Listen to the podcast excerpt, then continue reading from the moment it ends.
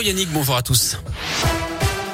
On commence par vos conditions de circulation avec le secteur du Nœud des Îles à éviter euh, ce matin autour de Lyon avec ce gros bouchon sur la 46 Nord dans la descente de Sermenas pour rejoindre le périphérique Lormont va cause d'un accident. Trafic ralenti sur 5 à 6 km. C'est compliqué également quand vous venez de l'A42 pour rejoindre le périphérique. Soyez prudents et patients dans le secteur. À la une, Emmanuel Macron face à Marine Le Pen. Ce sera le duel du second tour de la présidentielle le 24 avril prochain. Le président sortant est arrivé en tête avec 27,60% des voix hier, 23,41% pour pour la candidate du Rassemblement national. Jean-Luc Mélenchon est troisième avec un peu moins de 22%. Et en quatrième place, beaucoup plus loin, on retrouve Éric Zemmour avec 7%. Comme les militants, Jean-Baptiste Roucroll, représentant du parti Reconquête dans la région, est forcément un peu déçu.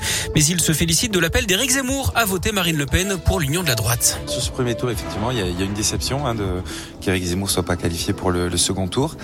Et surtout, de grandes raisons d'espérer de voir enfin la, la droite qui, qui, peut se retrouver, cette union des, des, deux premiers partis de droite qui sont arrivés en tête sur ce premier tour.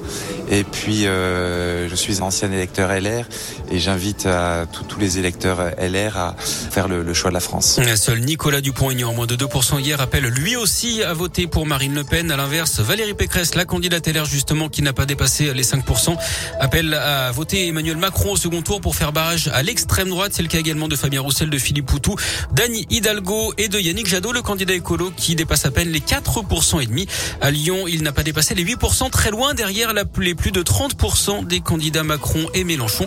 À noter que le deuxième score hein, hier derrière le président sortant, c'est celui de l'abstention, 25% hier. Un électeur sur quatre n'est pas allé voter. C'est trois points de plus qu'il y a cinq ans.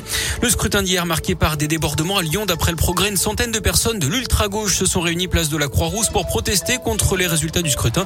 Les policiers qui sont intervenus ont été visés par des tirs de mortier et des projectiles. Ils ont riposté avec des gaz lacrymogènes. Des abribus ont été endommagés. Dégradation également dans la mairie du premier arrondissement où des vitres ont été brisées, des isoloirs renversés et cassés.